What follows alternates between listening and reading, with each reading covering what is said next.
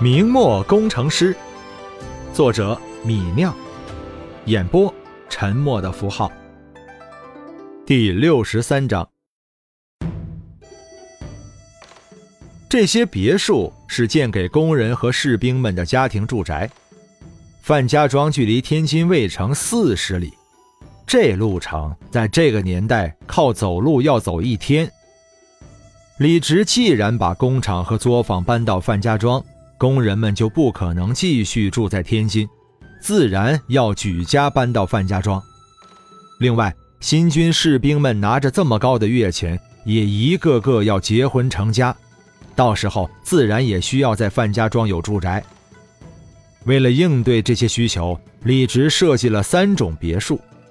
第一种小别墅是面对广大普通工人和士兵的，占地五十五个平方，上下两层。也就是使用面积一百一十平方，有一个正堂、一个厨房和一个茅厕，还有四间卧室，够一家老小居住了。这种房子，李直准备修上两千座，卖给或者租给工人和士兵。范家庄新城的总面积是五十六万平方米，如果全盖这种小别墅，算上屋外道路的占地面积，范家庄内。可以盖七八千间小别墅。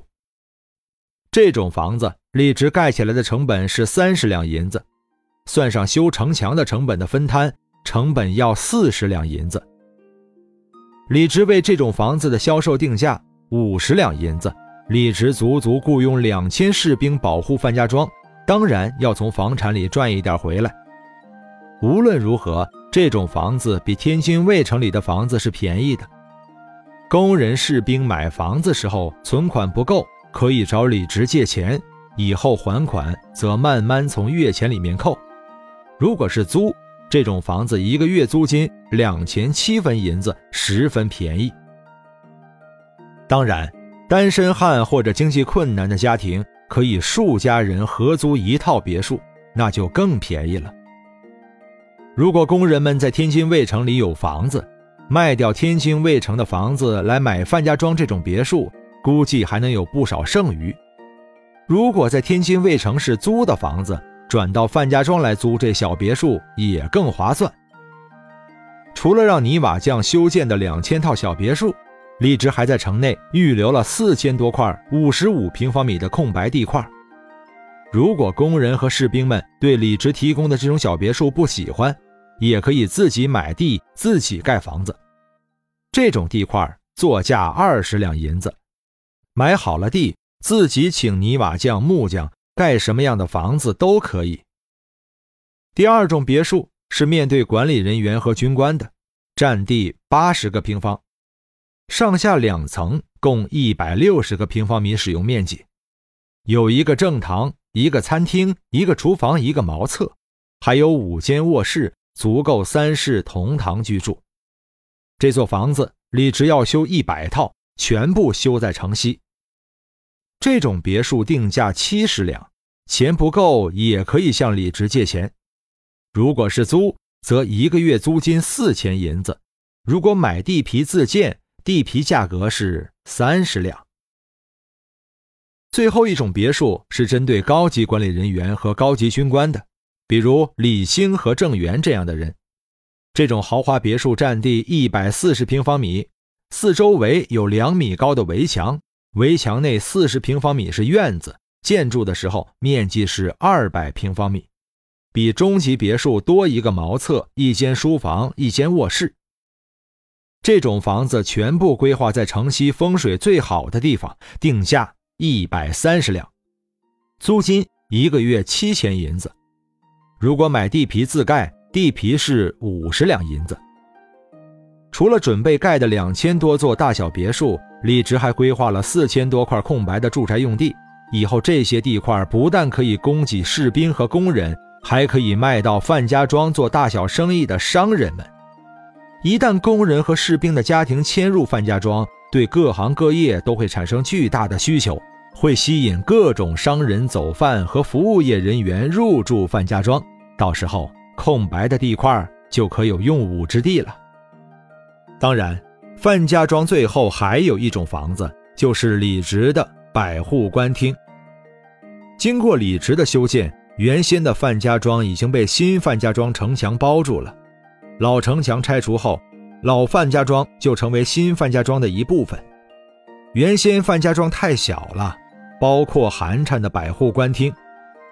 李直在新范家庄最中间位置重新建了一座四进的大宅院，作为新的百户官厅。新的百户官厅以后是新范家庄的心脏。除了给自己住的简易棚屋，匠人们第一个要盖的就是这个新的百户官厅。泥瓦匠葛老二和钟民是李直的人从香河县找来的泥瓦匠，在范家庄修别墅。来范家庄的第一天，葛老二就被百户大人的水泥给震撼到了。这黑不溜秋的东西看似毫不起眼，效果却十分犀利。以一比五的比例混上沙子和水，搅拌成黏糊糊的东西，用来砌砖涂墙，效果好极了。风干后，水泥十分坚硬，用手掰、用棍子撬，怎样都弄不开，就和天生的石头一样硬，牢牢地粘合着砖块，那效果比三合土好多了。都说天津李家不同寻常，有肥皂和李家精布等各种新东西。但看到这水泥，葛老二才真正意识到李家的神奇。第二天还没开工的时候，葛老二就和钟民一起到水泥作坊那里领一木桶的水泥，然后到工地上使用。葛老二一路上看着木桶里的水泥，越想越觉得这东西奇妙，想着他以后怕是要彻底取代三合土了。葛老二琢磨着，这水泥以后肯定会被市场认可。要不了多久就会传到香河县去，就是不知道这水泥价格高低。泥瓦匠砌了三合土，用水泥修房子，亏本不亏本若是水泥比三合土贵，修房子的主人喜欢用水泥，使用水泥多出来的造价肯定要让修房子的主人补贴，这样泥瓦匠就没什么赚头了。倘若这水泥比三合土便宜，泥瓦匠按原价接单，水泥和三合土的差价，泥瓦匠就可以赚进自己的荷包里。原先盖一个院子要用好几两银子的三合土，如果水泥稍微比三合土便宜一些，效果却比三合土好，泥瓦匠就能赚不少银子。葛老二现在帮别人修屋子，忙一个月才赚一二两银子，如果水泥便宜，说不得他收入要翻番。葛老二想着想着，忍不住和周民问道：“呃，百户大人，这水泥卖多少钱一斤啊？”钟民走在葛老二的前面，倒是没有想那么多，随口答道：“没听说百户大人要卖水泥啊。现在范家庄又是城墙包砖，又是修别墅的，水泥用量这么大，恐怕没有多余的拿出来卖吧？”葛老二心里琢磨着，有些放心不下，又问道。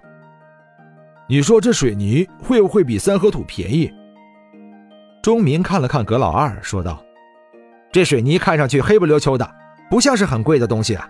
不过那也不一定，这是天津李家修的房子，天津李家呀，说不定是为了房子质量好，用好材料，不一定比三合图省钱。”葛老二心里有事，忍不住说道：“呃，不行，这事情要搞清楚。”我们回水泥作坊那里去问问。本章播讲完毕，感谢您的收听。